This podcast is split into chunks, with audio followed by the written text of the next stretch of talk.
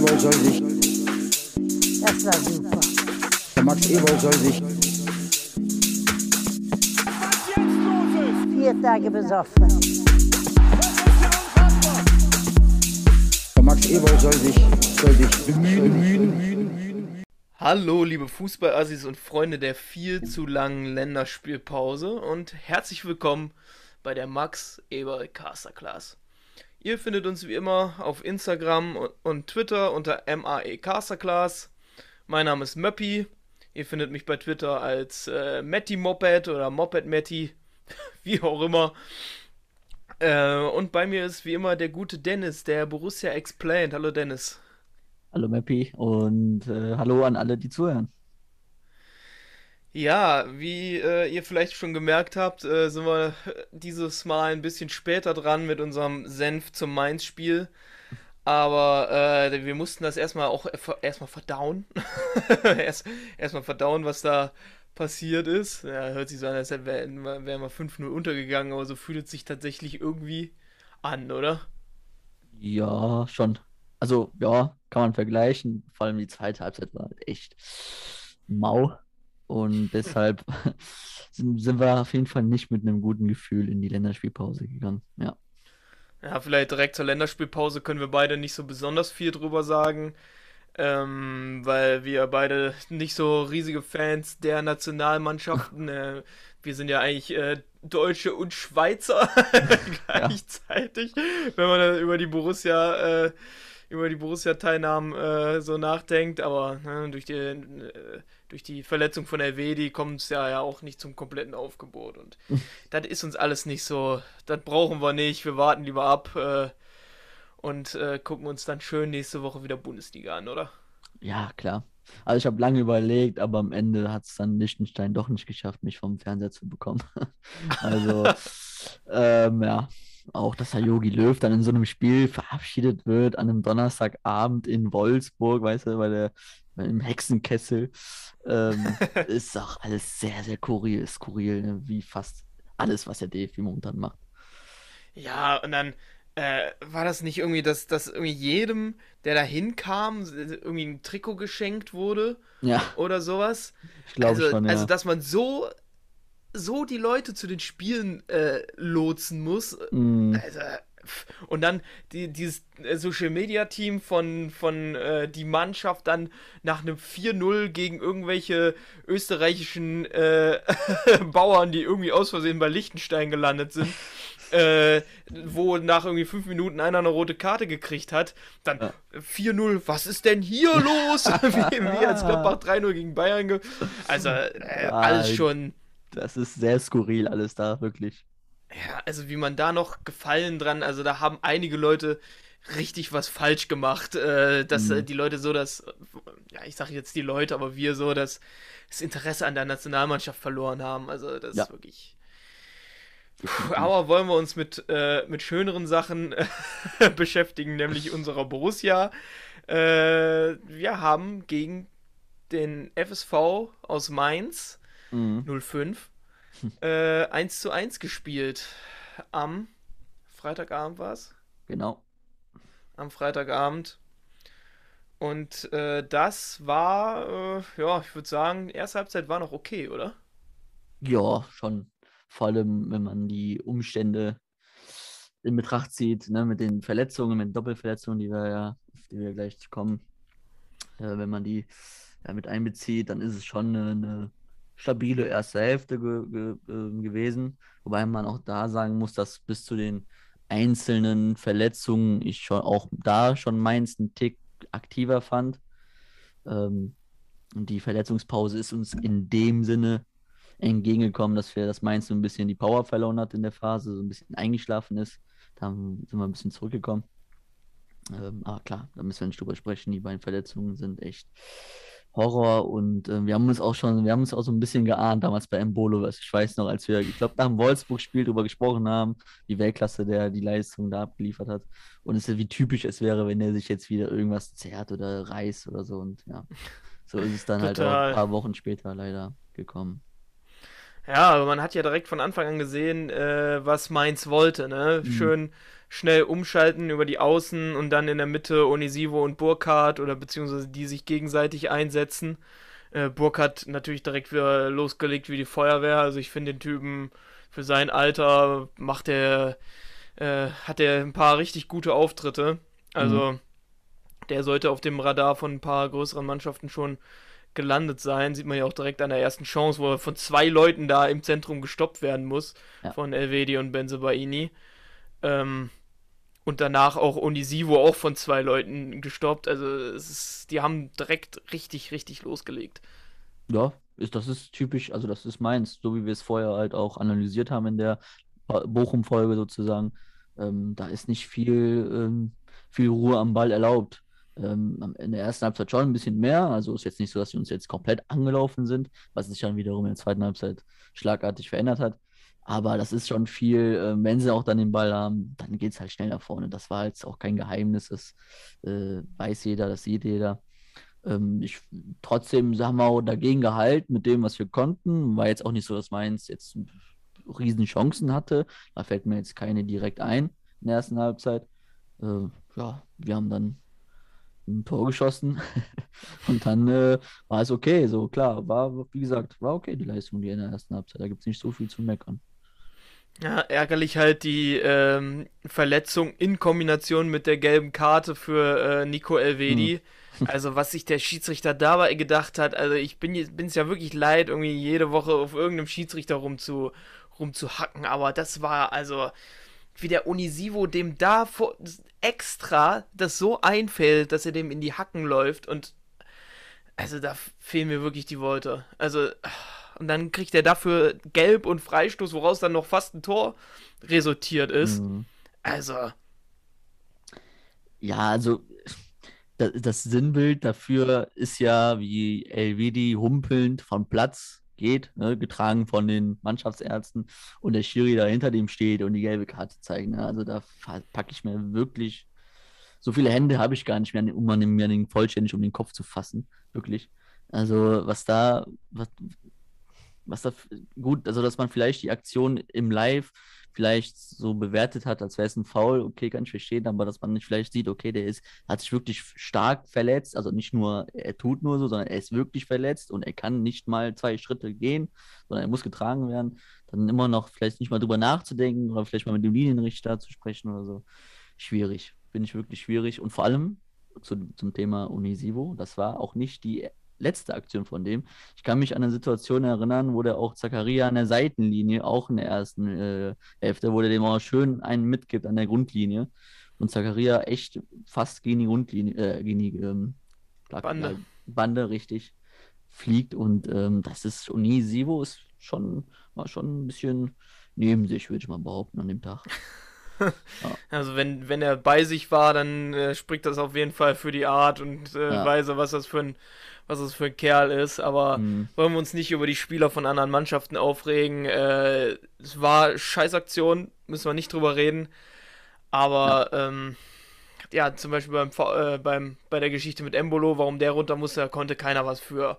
Nein. Also es war so so typisch blöder Ausfallschritt und du siehst schon, wie der, wie der aufkommt, so das schmerzverzerrtes Gesicht, da wusstest du direkt schon, musstest du gar nicht weiterdenken, dann Verletzung runter, Muskelverletzung, hol den raus. So, also, und Embolo dann da auf der Bank sitzen zu sehen, den Kopf vergraben im Trikot, am Weinen, äh, ja, es tut weh. ja, es tut richtig weh. Also das hat mir so ein bisschen das Herz gebrochen, muss ich sagen. Ja, es ist halt eine unendliche Story. Ähm, und es ist, wie gesagt, man, man erwartet es ja regelre äh, regelrecht, dass es Ja. jetzt kommt, dass die Verletzung jetzt kommt. Wie gesagt, nach dem Wolfsburg-Spiel, das erste quasi, was wir über ihn sagen, ist, ja, er typisch wäre, wenn er sich jetzt irgendwas reißt. Also das ist halt irgendwie jedes Mal, wenn der, wo du denkst, boah, der ist so in Topform, war er auch, auch, also wie gesagt, das Spiel gegen Bayern München, das wird wahrscheinlich, das war sein bestes Spiel überhaupt bisher und ich glaube auch nicht, dass ein schnellen Spiel kommt, wo der halt nochmal die Leistung nochmal verbessern kann. Äh, dann, wie gesagt, du wartest drauf nur, ne? Das ist bei ihm irgendwie so, er hat halt so viele Muskeln, ne?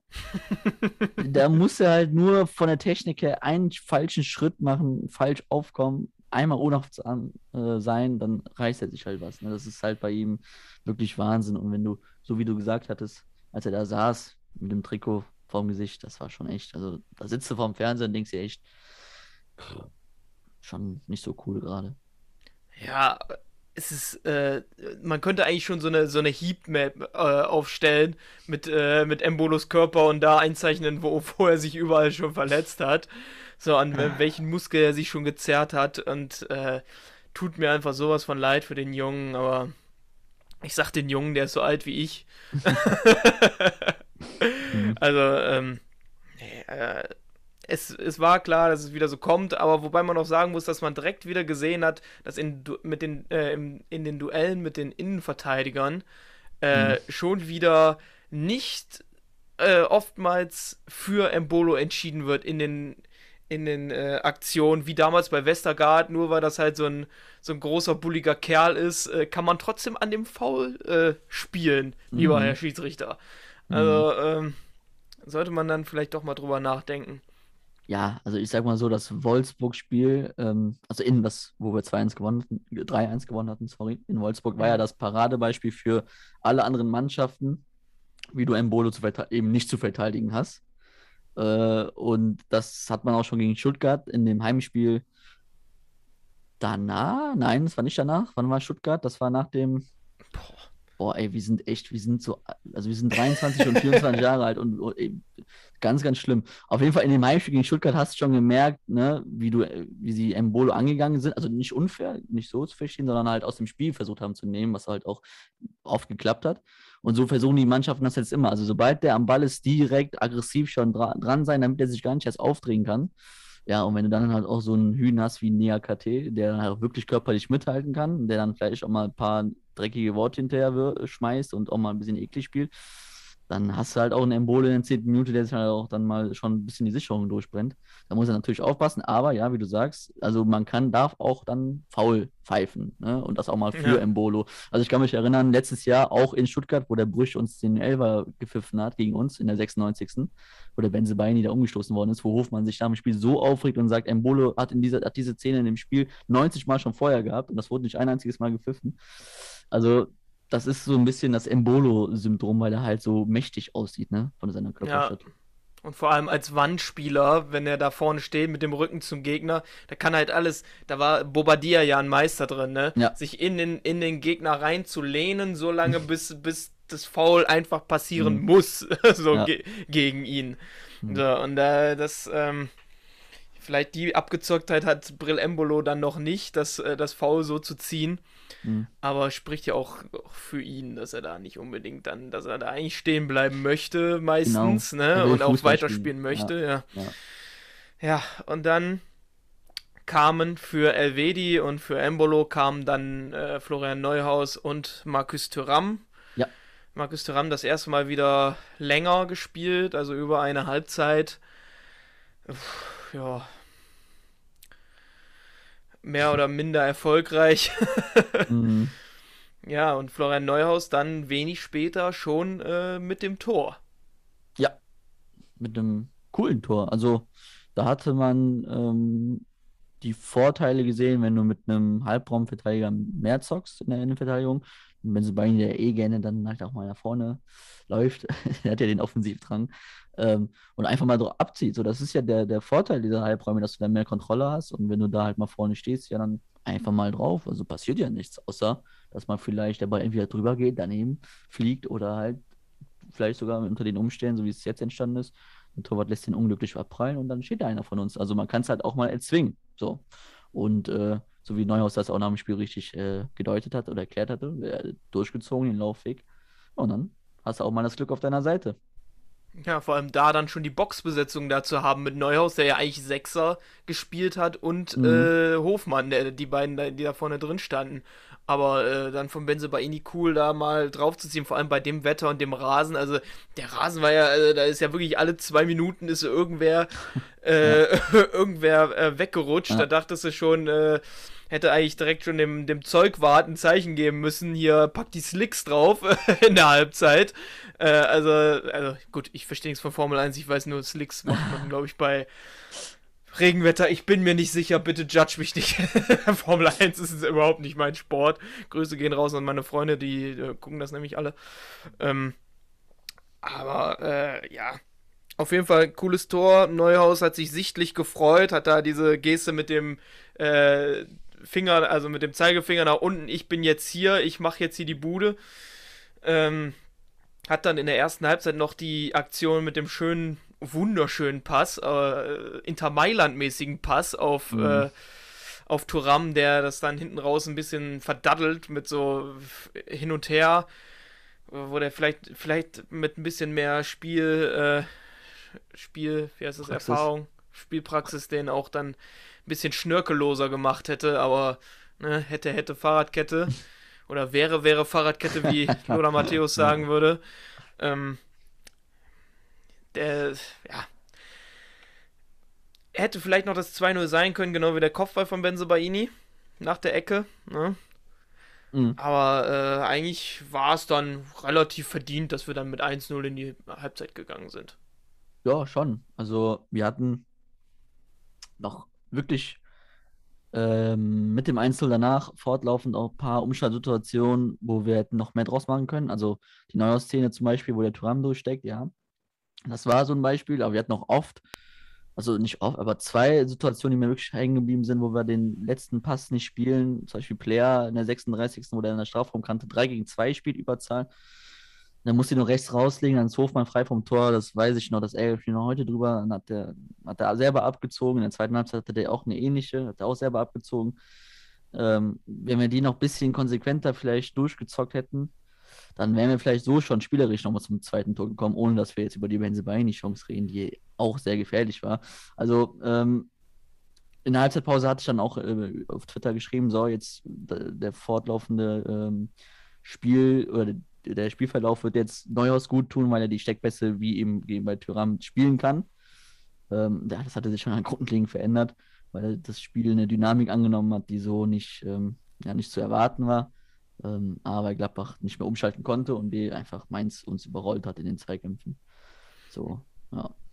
Ja, also dann äh, Zakaria ja, wie gesagt, in die Innenverteidigung gegangen. Genau. Ne?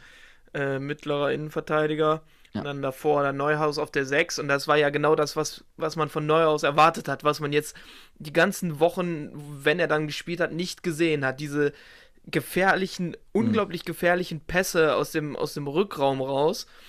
Ähm, und dann legt er auch in der zweiten Halbzeit wieder eine Leistung hin, wo du dir denkst, äh, wie hat der uns denn die letzten vier Jahre so durch die Bundesliga gecarried? Mhm. Also und sich dann hinten raus zu diesen Aussagen äh, hinreißen lässt, er hätte sich mehr Rückendeckung vom Verein gewünscht. Ich bin mir nicht sicher, ob er das so gemeint hat, wie es dann im Endeffekt rausgekommen ist, aber sowas, also, das finde ich einfach. Was, was soll der Verein denn machen, wenn auf einmal auf einmal gilt das, äh, gilt das Leistungsprinzip äh, wieder? Äh, ja, und dann reicht es einfach nicht für Florian Neuhaus anscheinend mit Trainingsleistung und Spielleistung und gegen hm. einen Manu Kone, der äh, aus der zweiten französischen Liga kommt, aber auch quasi alles mitbringt, was Neuhaus auch hat und das auch auf den Platz bringt. Also, ich weiß nicht, was, was das sollte. Ja, also es ist jetzt ein, äh, ein Thema, was jetzt vielleicht was länger Anspruch nimmt. Ähm, ich muss an, um es vorwegzunehmen, ich fand das Interview gar nicht so schlimm. Ähm, ich fand es ein bisschen unglücklich, dass, wie du sagst, die Äußerung ist halt schwierig. Er hätte sich mehr Rückendeckung gewünscht. Da frage ich mich, in welcher Form erwartet er die? Also, was, erwart also, was möchte der denn hören in der Öffentlichkeit, dass ein äh, Max Eber sich jetzt vor die Mikrofone stellt und sagt, ja, Neuhaus, oh, du bist so toll und du kriegst das schon alles hin. Also klar, ich kann verstehen, dass er vielleicht, also vielleicht meint er die Äußerungen vom Trainer in den jeweiligen Interviews. Ich kann mich an, den, an, eine, an eine Aussage erinnern nach dem Stuttgart-Spiel, wo Hütter sagt, wenn ich Kone und Zakaria spielen sehe, dann, oder wenn alle die beiden spielen sehen, dann weiß auch jeder, warum Neuhaus nicht spielt. Ähm, auch auf den jeweiligen Pressekonferenzen haben wir alle die ganzen Äußerungen mitbekommen. Was ich da gar nicht zum Vorwurf machen, weil er halt auch echt oft danach gefragt worden ist. Ne? Also vor allem der Mhm. Kollege Bernd Schneiders, der wollte, ich hatte schon das Gefühl, er, wo, er wollte ihm schon den, die Neuhaus-Start auf äh, Startelf äh, Start, Aufstellung in der Startelf. Aufstellung, Au- Aufstellung in der Startelf quasi aufdrücken, wo der halt zweimal nochmal nachfragt. Ähm, das wiederum würde ich als Person Neuhaus nicht unbedingt Adi Hütter zur, zur, ja, als Schuld aufdrängen wollen. So, aber ich kann auch verstehen, dass er halt einfach ja, Emotionen zeigt. Also wir sagen ja auch oft immer, ja, die Spieler sagen immer dasselbe und äh, von A bis Z ist doch alles au- auswendig gelernt vorher. Also er lässt die Emotionen freien Lauf und ich sehe es sogar positiv und auch vor allem auch als ehrlich, dass er sich da hinstellt und er Emotionen zeigt und auch dann eine klare Kante zeigt, sozusagen, ich lasse mir jetzt nicht hier gefallen, was hier passiert. Ähm, und sich dagegen auch so ein bisschen wehrt. Ich finde, das ist eine gute Einstellung. Wie gesagt, die Äußerung ist unglücklich, die hätte ich im Nachhinein, und das weiß er, die würde er im Nachhinein wahrscheinlich auch nicht so treffen, da bin ich mir relativ sicher. Aber ich fand es jetzt auch nicht so schlimm, wie jetzt alle danach ähm, getan haben und vor allem, was dann auch mit Neuhaus als Person wieder gemacht worden ist, danach fand ich schon ein bisschen too much. Also wirklich too much.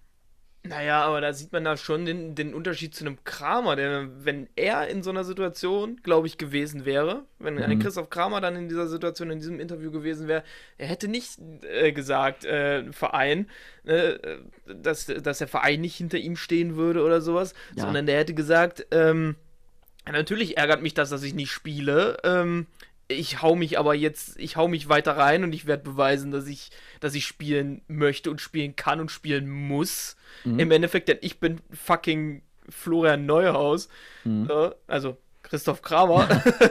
Ja, da, da, da sieht man, finde ich, also so würde ich mir das auf jeden Fall bei, bei einem Christoph Kramer dann vorstellen. Ne? Mhm. Und dass dann so diese die Schuld von sich, wo, wo der Trainer ja klar gesagt hat, äh, es geht nach dem Leistungsprinzip und die Leistung, die gezeigt wurde, hat mir nicht gefallen, dann gehst du nicht als Spieler hin und sagst, ja, nee, ist ja nicht meine Schuld. Also das finde ich dann ja. ein bisschen, bisschen blöd einfach. Also, ja Erstens dumme Aussage und zweitens so unberechtigte Aussage. Ja. Gut, Nee, wir klar. stecken jetzt alle nicht, wir sehen die Trainings nicht, wir können das nicht so bewerten wie Adi Mhm. Hütter, aber das, was wir in den Spielen gesehen haben, ich weiß nicht, ob Florian Neuhaus da eine großartig andere Meinung drüber haben darf überhaupt, über das, was er da abgeliefert hat in den Spielen. Nee, das sehe ich genauso. Nur ich weiß auch gar nicht, ob er das damit gemeint hat, nach dem Motto, ich habe da gute Leistungen gezeigt, warum ich nicht aufgestellt Aber er hat ja auch, das, das vergessen auch viele leider, er hat ja auch gesagt, dass, äh, dass er weiß, dass die Leistungen nicht so im Nachhinein nicht so gestimmt haben. Er sich im Training aber anbietet und er, es Adiota zeigen möchte, dass er spielen will. Das wird immer im Nachhinein, wird das immer so ein bisschen. Also, wie gesagt, die, Äu die Äußerung ist auf jeden Fall unglücklich. Die darf er so auch nicht treffen. Ne? Die darf er nicht so treffen. Wie du sagst, Kramer ist ein gutes Beispiel, der hätte das mit seiner Abgeklärtheit schon schon runtergespielt in den Medien, ne? so clever wie er ist, das muss man so sagen. Da, da gebe ich dir vollkommen recht. Die Äußerung ist unglücklich. Ähm, wie gesagt, weil der, wie du sagst, Leistungsprinzip und was soll der Verein, also was erwartet er denn für eine Rückendeckung? Ich bin mir jetzt, wie gesagt, ziemlich sicher, dass er die Äußerung meint, die wir alle gelesen haben von Adi Hütter ein paar Wochen lang. Ähm, wofür aber auch Adi Hütter nicht so viel kann in dem Zusammenhang leider, weil Neuhaus wirklich sehr aufgeht, also in jeder Presse, also Kramer hat, spielt ja auch nicht, ein Player hat auch oft nicht gespielt, da hat ja auch kein Journalist sich da hingesetzt und fünfmal nachgefragt, ja warum denn nicht, warum denn nicht, also wirklich der Bernstein, das, das war Wahnsinn, also pf, weiß nicht, hat der da irgendwie einen, einen Vertrag mit dem, weiß ich nicht, keine Ahnung, also schon sehr fragwürdig, ein Trainer wirklich mehrmals, beim Trainer mehrmals nachzufragen, ja, warum denn nicht, wieso denn nicht? Und also, da, und dann, wenn Hütter natürlich dann darauf antwortet, ne, wir kennen die Medien, wir kennen die alle Journalisten, dann wird halt die eine Aussage rausgepickt, ohne Zusammenhang. Und dann steht sie bei Sky Sport äh, auf Instagram und alle lesen das und äh, denken, ja, da, uh, das war eine Schelle gegen Neuhaus. So, das kann ich mir vorstellen, dass er vielleicht in dem Zusammenhang ein bisschen mehr erwartet aber die Äußerung darf er so nicht tätigen in der Öffentlichkeit. Aber ich finde es cool, dass er Emotionen zeigt. Ja, das schon, aber. Ah, gut. Ich würde sagen, das schließen wir ab. Immer noch ein Wort zu Bernd Schneiders. Bitte stell doch eine Frage, ohne eine Viertelstunde eine, eine riesen Story darum aufzubauen. Also es dauert ja jedes Mal, also weißt du ja am Anfang von der Frage nicht, fragt ihr jetzt Max Eber wieder nach seiner nach seiner Jackenfarbe oder warum Florian Neuhaus nicht spielt. Das kannst du nicht äh, rausfiltern. Das, Im letzten Halbsatz kommt dann das raus. Aber Oh, ist so anstrengend, sich anzuhören. Ja. ne, im- oh, Definitiv. trotzdem Bernd Schneiders kommen in den Podcast. Ja, die Anfrage ist raus, soweit können wir sagen. Ja, ähm, ja, dann hatten wir aber auch sogar noch eine zweite Halbzeit. Die gab es auch Äh, noch, und richtig. da, da wurde es dann richtig drückend von den Mhm. Mainzern. Also da gab es ja wirklich Chance, Chance, Chance nach Chance nach Chance. Ja, und äh, ja, woran hat es gelegen, wie Knippi sagen würde. Ja, das hat an, ähm, an ein paar Dingen gelegen, aber grundsätzlich hat mich das aber schon sehr erschrocken, muss ich sagen, wie wir in der zweiten Halbzeit gespielt haben, also auf diese Art und Weise. Weil wir, ähm, wir haben ja oft über die Problematik gegen tiefstehende Gegner gesprochen, wo wir gesagt haben, ja, wir finden die äh, Lösungen nicht so, ähm, haben aber gesagt, ja, gegen Gegner, die mitspielen, die sich nicht reinstellen, läuft So, jetzt war Mainz in der zweiten Halbzeit definitiv ein, ein Gegner, der sich nicht nur hinten reingestellt hat und uns hoch angelaufen ist und wie wir, wie ideenlos wir da agiert haben und nur noch versucht haben, lange Bälle zu spielen. Als Borussia Mönchengladbach, die wirklich nicht bekannt ist dafür, lange Bälle zu spielen, aber du musst sie auch wiederum spielen, Mama. Das ist gar kein, das ist also keine Kritik, aber wie, wie die gespielt worden ist und aus welcher Gemel Gemengel-Situation, das, Gemengelage. das war das Wort, danke, Mappi. Ähm, das war, hat mich dann schon erschrocken, weil spielerisch war das schon sehr mau, wirklich. Also gar nichts, gar nichts. Also so eine zweite Hälfte, Hälfte habe ich vom spielerischen Ansatz sehr selten gesehen. Du wirst bestimmt gleich Tikus kritisieren, auch zu Recht, auch. Muss aber auch die anderen kritisieren, weil sie halt überhaupt nicht darauf eigentlich, also nur den langen Ball zu spielen hilft ja nicht, wenn du da halt nur einen hast und überhaupt keiner nachrückt und die, die, die, die Spiel- oder die Entfernungslänge von den jeweiligen Spielern so groß ist, dass du keine Chance hast, den Ball mal abzulegen, festzumachen und dann weiterzuleiten oder so. Also es hat ja gar nichts gestimmt. Also die einen wollten irgendwie kurz raus, die anderen waren wieder lang, spielen den mal bloß lang auf mich. War wieder vom Spielerischen sehr, sehr mau und wie gesagt, ähm, jetzt rede ich wahrscheinlich schon fünf Minuten, letzter Satz. Ähm, da hätte ich mir auch von Adi Hütter vielleicht mal so, so ein, mal einen Kniff gewünscht in der zweiten Halb Halbzeit, wo du sagst, okay, so und so wollen wir den Gegner mal vielleicht ein bisschen äh, lösen, außer dass wir jetzt den langen Ball schlagen. Also war mir dann schon ein bisschen mau, ein bisschen zu wenig, muss ich zugeben. Mm, Ja, auf jeden Fall. Dann, dann ist Tico Saram auch nicht der, der Wandspieler, der ein Embolo ist, den du vorne reinstellst und der pflückt dir die Dinger runter. Da musst du gucken, dass du dann mit den spielstarken Sechsern, die du dann halt auch auf dem Platz hattest mit Kone und mit ähm, Neuhaus, äh, da vorne dann Hofmann und äh, Tyram in Szene äh, setzen kannst. Und das, das hat äh, überhaupt nicht funktioniert. Und ich hatte das Gefühl, dadurch, dass ja äh, Kone und Neuhaus beides eigentlich sehr gute Spieler, aber nach hinten sind es auch nicht die größten Helden, Mhm. ähm, dass da Lee und Burkhardt so viel Platz zur, zur Entfaltung hatten, dass da äh, der, der Grund, warum Zakaria dann so lange noch in der Innenverteidigung mitgespielt hat, Hm. mir nicht so ganz aufgeht, weil er da ähm, vor der Abwehr, glaube ich, viel besser aufgehoben gewesen wäre. Ja, Aber gut. also, hm? Viel, wenig, viel, viel mehr ist uns auch nicht mehr übrig geblieben. Also haben wir keine Verteidiger mehr. Also Ja, es- das war es eben. es ist Wahnsinn, ne? Also wirklich, drei Innenverteidiger sind uns jetzt, glaube ich, wirklich ausgefallen, ne? Äh, Janschke, Elvedi, Bayer. Also, Ja. der eine kommt sozusagen von der verletzten Liste wieder weg und der andere im gleichen Moment fügt sich wieder ein. Also, Tyram kommt, der Molo geht, weißt du, das ist Wahnsinn bei uns. Das ist eh ein Phänomen, das wird sich nie ändern bei uns, glaube ich. Ähm, aber äh, da stimme ich jetzt zu, unter Hütter, unter Rose, hättest du gesagt, ja, der Zakaria ist vielleicht sogar auf der Position fast besser. Aber unter Hütter, ähm, da, also so wie Hütter das Spiel sehen möchte, ist Zakaria der geborene Sechser für Adi Hütter. Und da gehört er halt auch hin. Aber wie du sagst, wir hatten hier echt keine andere Wahl mehr. Also, wenn der sich jetzt auch nochmal verletzt, dann kannst du, glaube ich, echt gut, kannst du sagen, gute Nacht und wir stellen den Spielbetrieb ein. Also, das macht keinen Sinn. So, schon Wahnsinn. Und äh, ich kann mir auch vorstellen, dass wir mit ihm vielleicht den einen oder anderen Ball mal auch mal früher gewonnen hätten, zumindest mal ein bisschen auf höheren Spielfeldzonen. Ähm, weil ich habe jetzt hier gerade auch nochmal den, den ähm, PPDA-Wert vor mir liegen. Das ist der Wert von zugelassenen Pässen der gegnerischen Mannschaft, bevor man selber zu einer Aktion, defensiven Aktion kommt. Da hat Gladbach zum Beispiel immer so einen durchschnittlichen Wert von 10, Und wir hatten dann in der zweiten Halbzeit einen Wert von 19 zugelassenen Pässen des Gegners, bis man selber zu einer defensiven Aktion reinkam. Das ist schon negativ, schon groß, also schon ein negativer großer Wert für uns, für unsere Verhältnisse vor allem auch. Ähm, und das zeigt noch einmal mehr, wie Mainz uns eingeschnürt hat. Wir nur versucht haben, mit langen Bällen zu spielen. Die Quote von uns in der zweiten Halbzeit hat sich verdoppelt, also an langen Pässen. Wir hatten in der ersten Halbzeit 6% lang gespielte Pässe, in der, 12, in der zweiten Halbzeit 12%. Und da, da also, wir haben, wenn du dich auf das Spiel von Mainz einlässt, dann hast du verloren.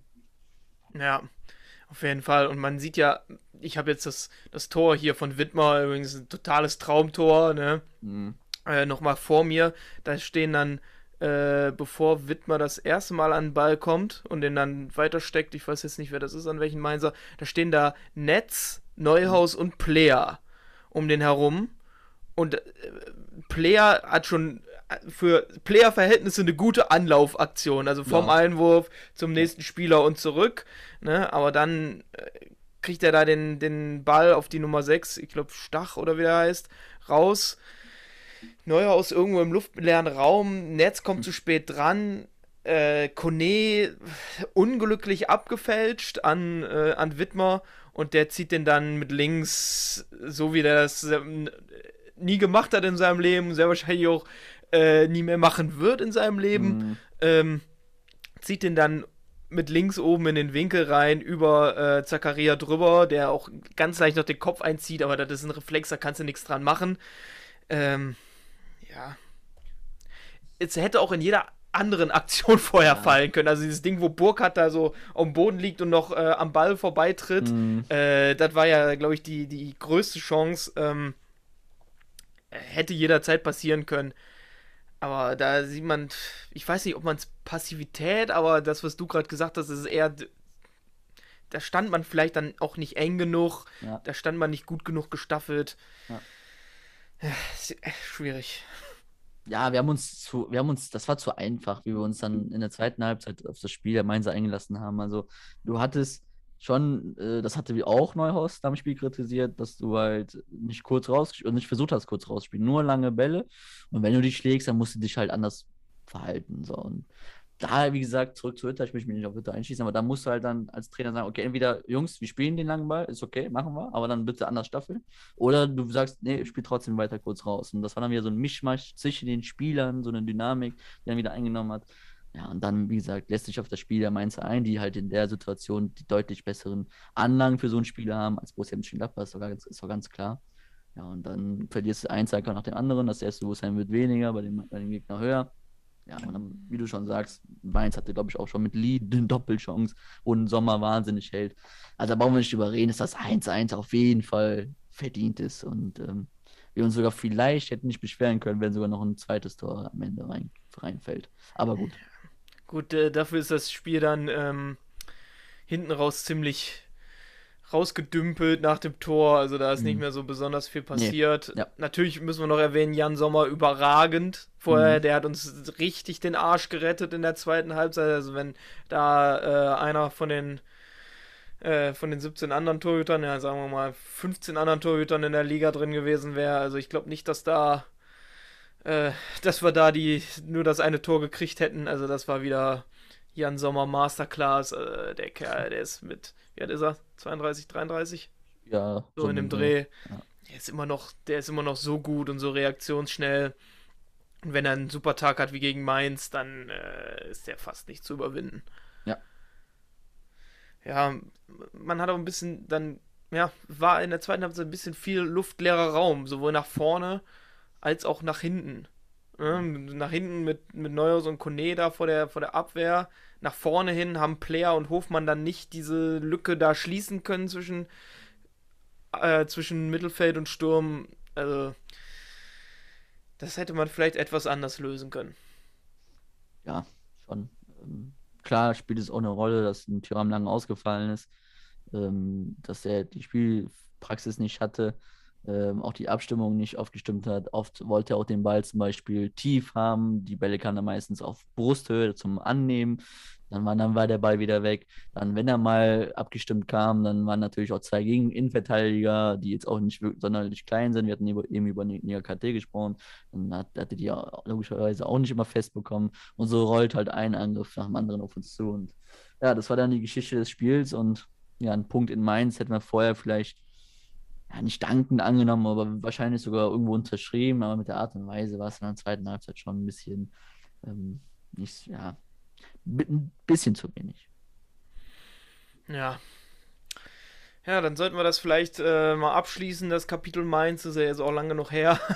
ja. Und uns äh, mal auf das nächste Spiel äh, besinnen. Äh, mhm. Jetzt nächste Woche Samstag, 15.30 Uhr gegen Fürth. Das erste Heimspiel um 15.30 Uhr ist gegen Golde Fürth. Ja. ja. Ähm, also, ähm, ja, was, was würde, würden wir ändern gegen Fürth? Erstmal würde ich sagen, abwehrmäßig ähm, wird gegen Fürth äh, meiner Meinung nach die richtige Option, seine Viererkette zu bilden, mit Ginter und äh, Benzebaini in der Innenverteidigung und Zakaria davor zu setzen. Weil Zakaria in der Dreierkette zu haben, tut unserem Spiel nach vorne nicht besonders gut.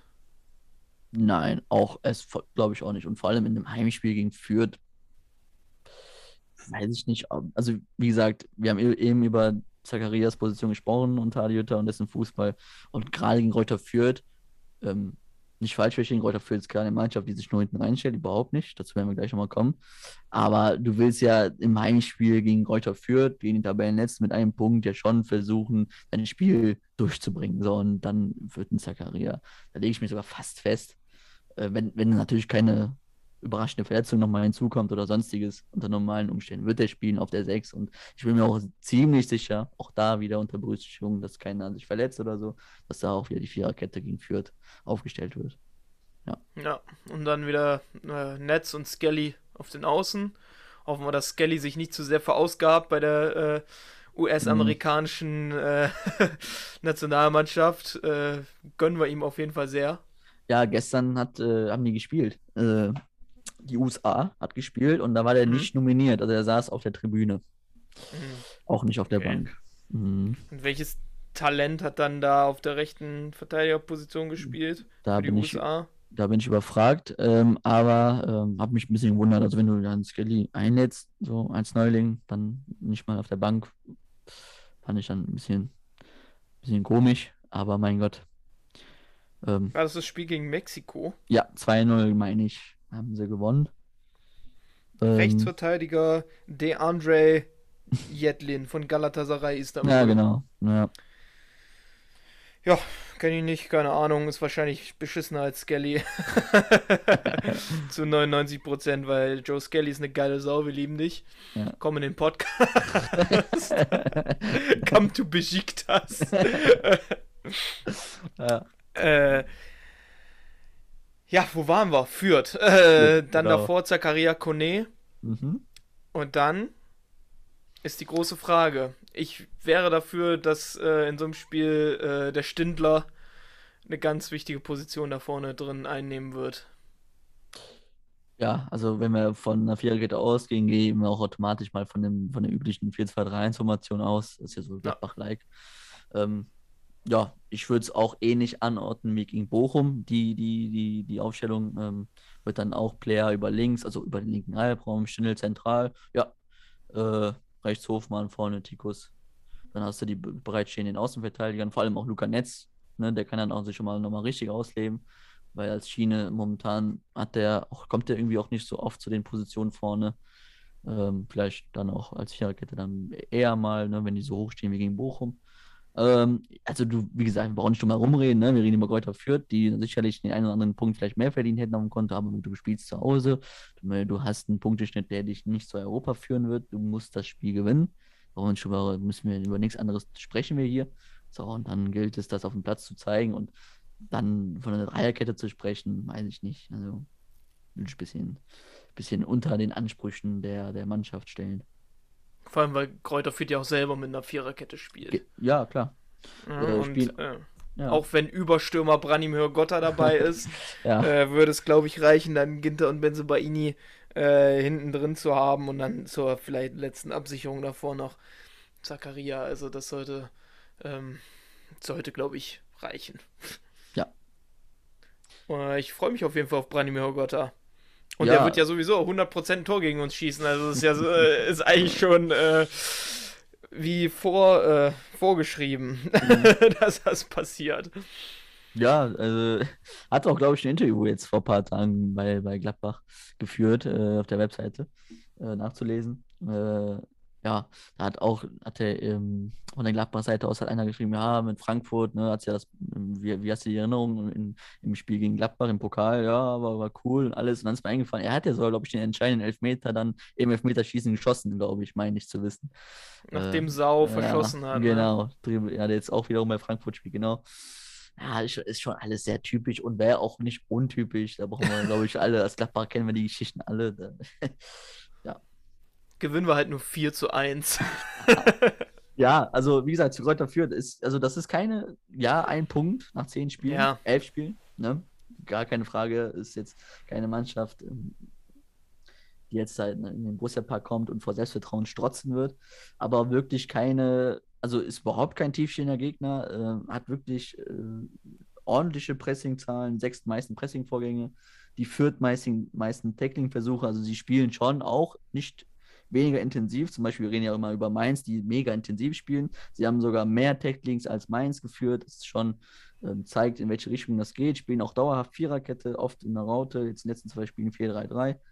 Also ist jetzt keine Mannschaft, die sich jetzt nicht nur ähm, hinten reinstellt und hofft, dass der liebe Gott vorne hilft, sondern da ist schon auch ein Plan gerade im Mittelfeldpressing drin, wo sie dann versuchen umzuschalten, dass sie natürlich in der Qualität und der Erfahrung noch nicht so auf der Höhe sind, ist klar. Aber man darf es nicht unterschätzen, weil mit jedem dazu gewonnenen Spiel kann sich das halt auch ändern.